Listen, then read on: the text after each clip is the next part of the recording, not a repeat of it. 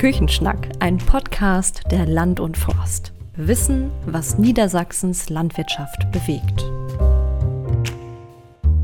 Guten Tag und moin moin in die Runde von unserem Küchenschnack.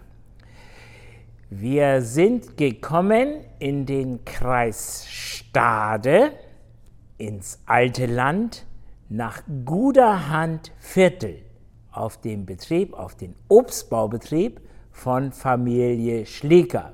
Herr Schlieker, schön, dass wir hier sein dürfen. Herzlich willkommen, Herr Allers. Herzlich willkommen. Gerne. Das alte Land, ich habe so als Richtzahl gelesen, gut 10.000 Hektar Obstanbaufläche, über 500 landwirtschaftliche Obstbaubetriebe. Erzählen Sie uns noch ein bisschen mehr zu der Region. Ja, ich hoffe, dass Ihre Zuhörer das alte Land schon kennen, ein wenig. Äh, ist ja bekannt durch den Obstanbau, der hier äh, Tradition auch hat und äh, seit Mitte der 60er Jahre eigentlich in Reinkultur betrieben wird. Früher waren es auch Mischbetriebe hier und durch unsere Nähe zu Hamburg ist es eigentlich äh, als Nahversorgungszentrum für Hamburg eben auch ein reines Obstanbaugebiet geworden. Sie haben eben schon gesagt, auf ungefähr 10.000 Hektar wird hier leckeres, frisches, umweltgerecht produziertes Obst angebaut und das wird von 560 Obstbaufamilien getan und eine davon sind wir hier, die Familie Schlieker. Wunderbar. Stellen Sie doch mal ein bisschen Ihren Betrieb vor. Sie haben ja auch schon eine lange Familientradition. Ihre Vorfahren haben auch schon Obst angebaut. Wie stellt sich Ihr Betrieb heute dar? Unseren Betrieb gibt es seit 1790.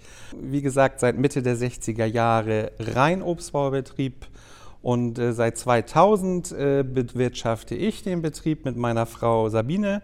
Wir haben zwei Söhne, Johann und Friedrich. Ja, und es äh, ist ein typischer Familienbetrieb hier am alten Land, äh, im Herzen der ersten Meile zwischen York und Stade gelegen, an der Lühe, das ist ein Nebenfluss der Elbe. Und wir bewirtschaften auf 26 Hektar Obst.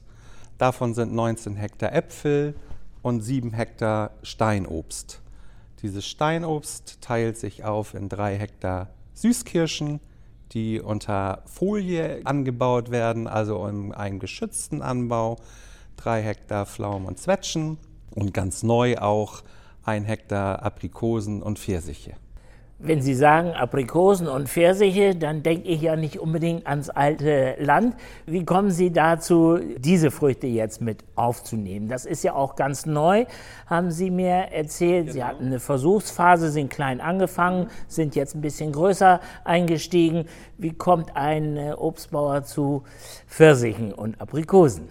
Wir ähm, sind nicht ganz typisch in unserer Anbaustruktur fürs alte Land. Normalerweise bauen die Betriebe hier auf 90 Prozent ihrer Flächen Kernobst, sprich Äpfel an.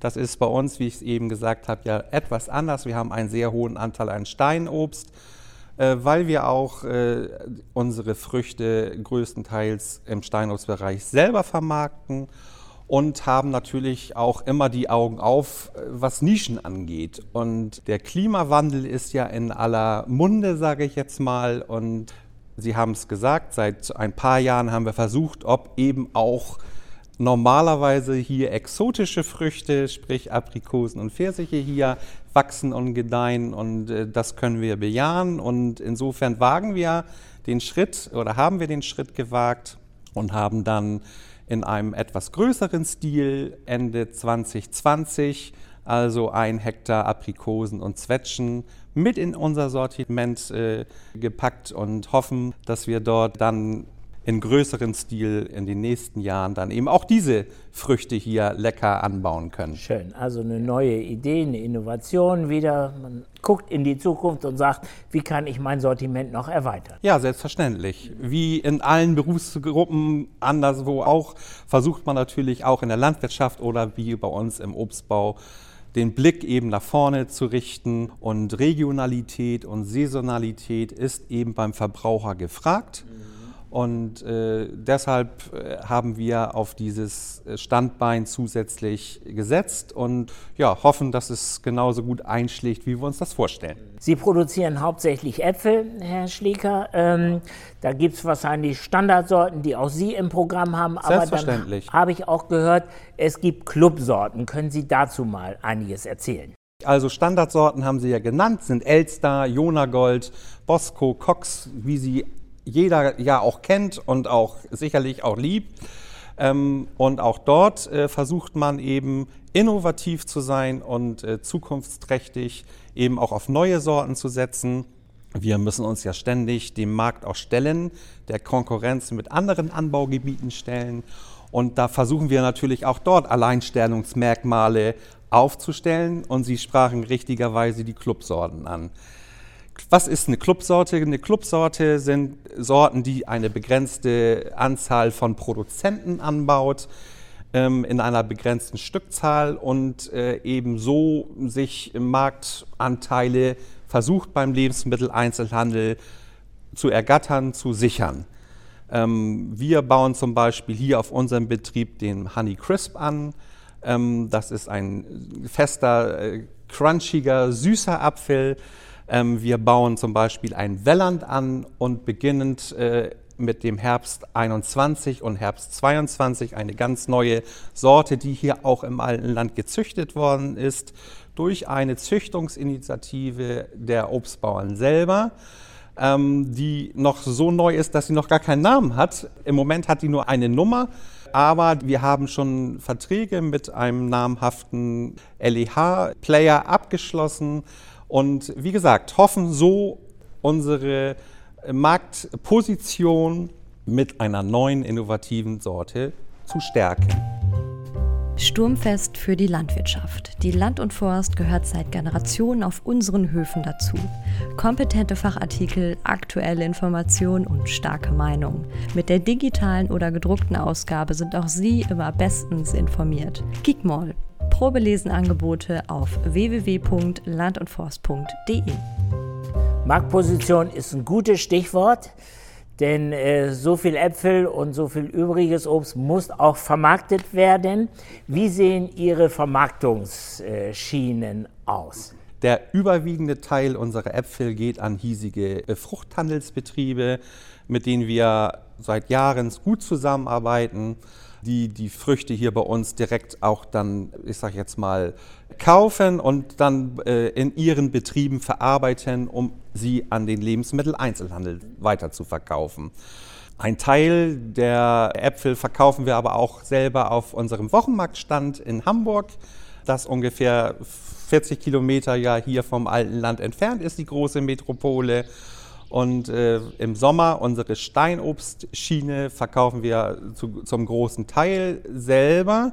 Und dann beliefern wir zusätzlich äh, auch noch selber Lebensmitteleinzelhandelsgeschäfte, vorwiegend in Urlaubsregionen an der Ostseeküste mit unseren leckeren Sommerfrüchten. Das ist ja auch eine Besonderheit, die höre ich eigentlich zum ersten Mal, dass so ein Betrieb sich da reinwagt äh, zum Lebensmittelhandel. Wie sind Sie dazu gekommen äh, in den Lebensmittelhandel und dann gerade noch ein Stückchen weiter entfernt, dass Sie gesagt haben, äh, da gehen wir jetzt mal rein?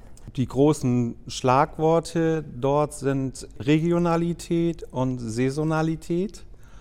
Und äh, da meine Frau und ich äh, immer schon, sage ich jetzt mal, neue Wege äh, aufgespürt haben und auch neuen Wegen aufgeschlossen gegenüber waren, haben wir uns wirklich dann, ich würde sagen, ganz platt gesagt, Klinken geputzt und diese Geschäfte direkt angesprochen und äh, haben uns so Stück für Stück eben diesen neuen Vermarktungsweg selber aufgebaut.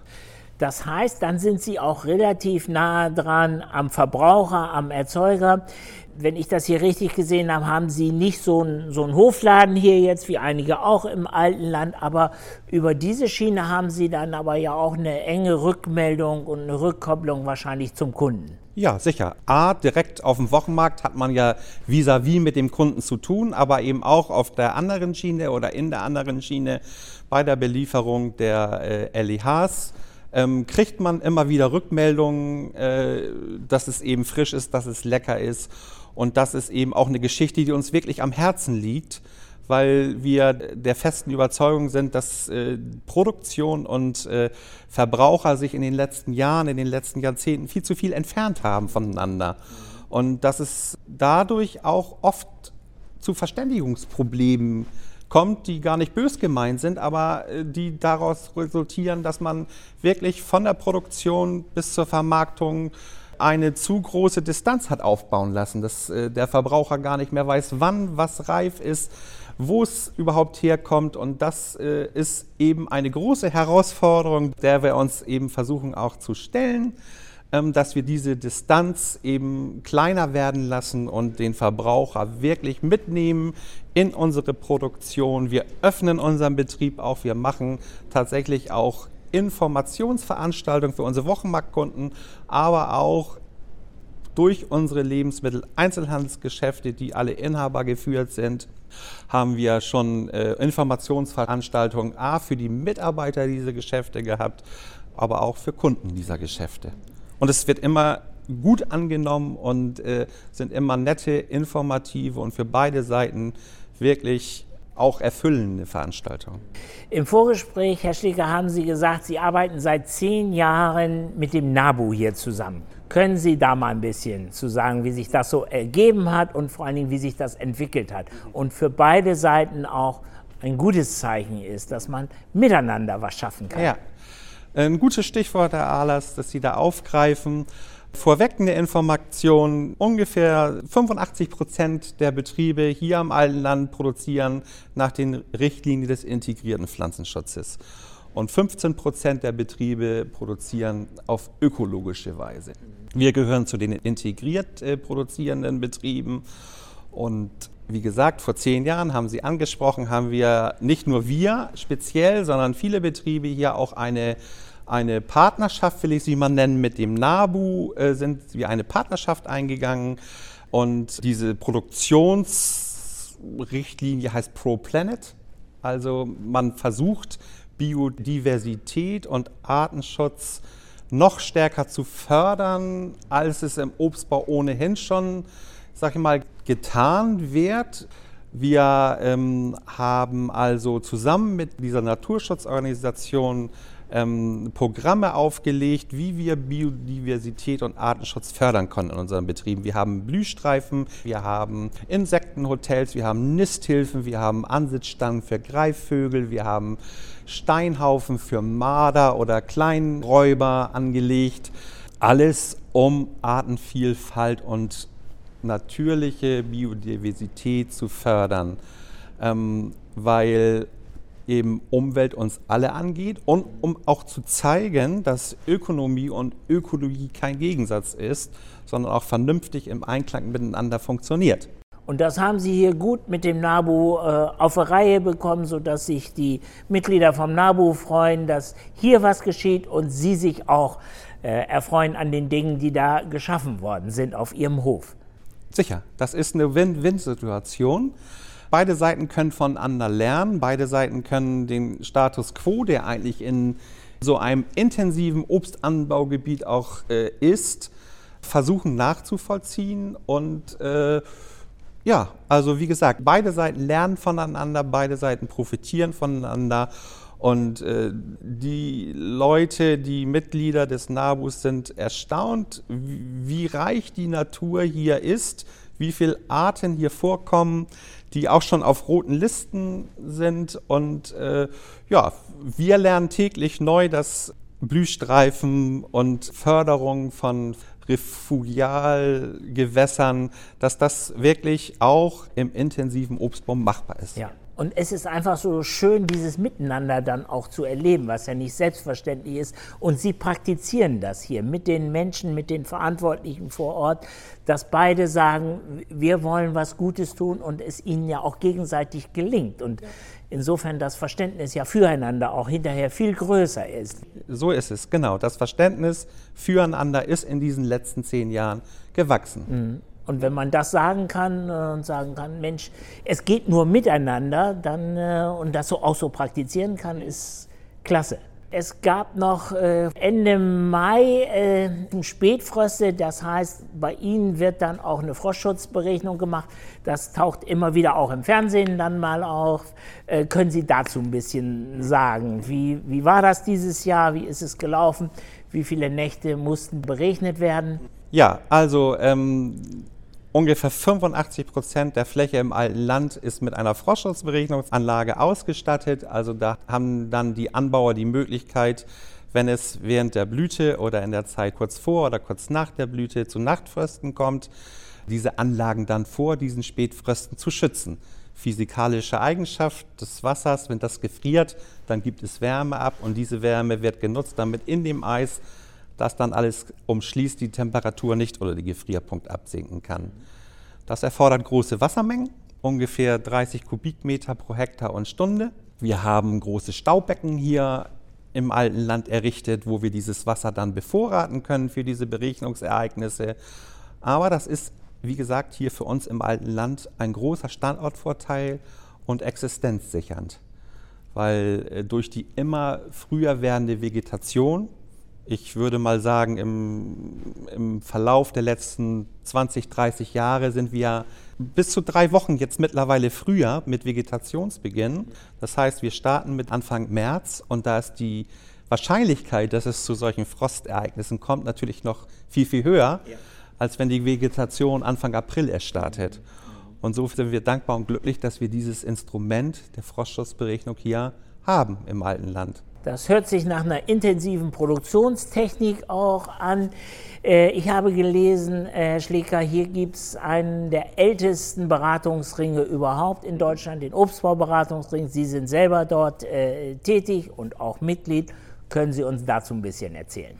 Ja, sehr gerne.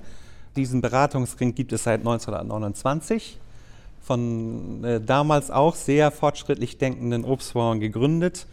Ähm, wir haben hier mit Zentrum in York auf der Esteburg ein Versuchs- und Beratungszentrum errichtet, das äh, europaweit, ich will so weit gehen, dass ich sage, dass es äh, schon richtungsweisend dort ist, wo wir Wissenschaftler auch angestellt haben und äh, eben auch Berater angestellt haben, die uns hier täglich mit Rat und Tat zur Seite stehen, was Anbautechnik, was Pflanzenschutz, was Obstlagerung, was Obstforschung, anbelangt, damit wir wirklich täglich am Puls der Zeit sind und qualitativ hochwertiges Obst eben ökologisch wertvoll produzieren können. Das sind gute Voraussetzungen vom Ring her, von Ihrem Betrieb her. Vielleicht noch mal einen Blick ähm, in die Zukunft. Wir haben vorhin schon mal äh, gesagt, wichtig ist, dass der Kunde wieder näher ranrückt, auch an die Produktion, an Ihren Betrieb. Äh, können Sie dazu vielleicht noch mal ein paar Sätze sagen? Und wie sieht es auf Ihrem äh, Betrieb auf? Ihre Kinder äh, gehen noch zur Schule. Kann man da schon irgendwie was erkennen, wie es weiterlaufen könnte? Ja, die Entwicklung geht im Obstbau immer weiter, auch die Technik geht immer weiter. Obstbau ist eine sehr handarbeitsintensive Kultur. Man rechnet ungefähr 500 Stunden Arbeitsanfall pro Hektar und Jahr Handarbeit inklusive Ernte. Das ist im Vergleich zur normalen Landwirtschaft exorbitant viel. Deswegen sind die Betriebe, die Obstbaubetriebe, auch vergleichsweise klein im Gegensatz zu rein Ackerbaubetrieben ja, beispielsweise, ja. weil eben die Handarbeit sehr hoch ist.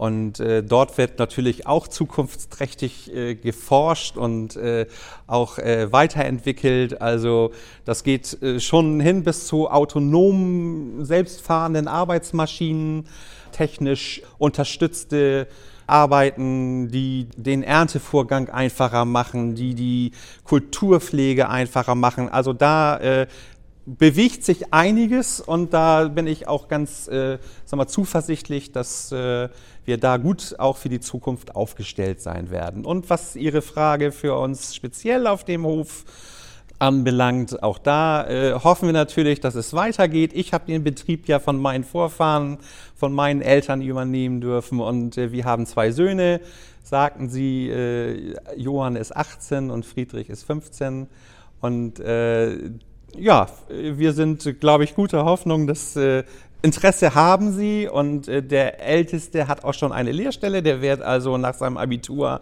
im Sommer 22 eine Obstbau, Gartenbaulehre. Streng genommen ist es äh, Gärtner der Fachrichtung Obstbau beginnen. Also wir hoffen sehr, dass äh, die Geschichte des Obsthofs Schliekers in Guterhandviertel auch weitergeht. Sehr schön, das hört sich gut an. Herr Schlickert, herzlichen Dank, dass wir bei Ihnen hier in Guterhandviertel sein durften, dass Sie sich Zeit genommen haben für dieses Gespräch. Alles Gute für die Zukunft. Gerne. Vielen Dank.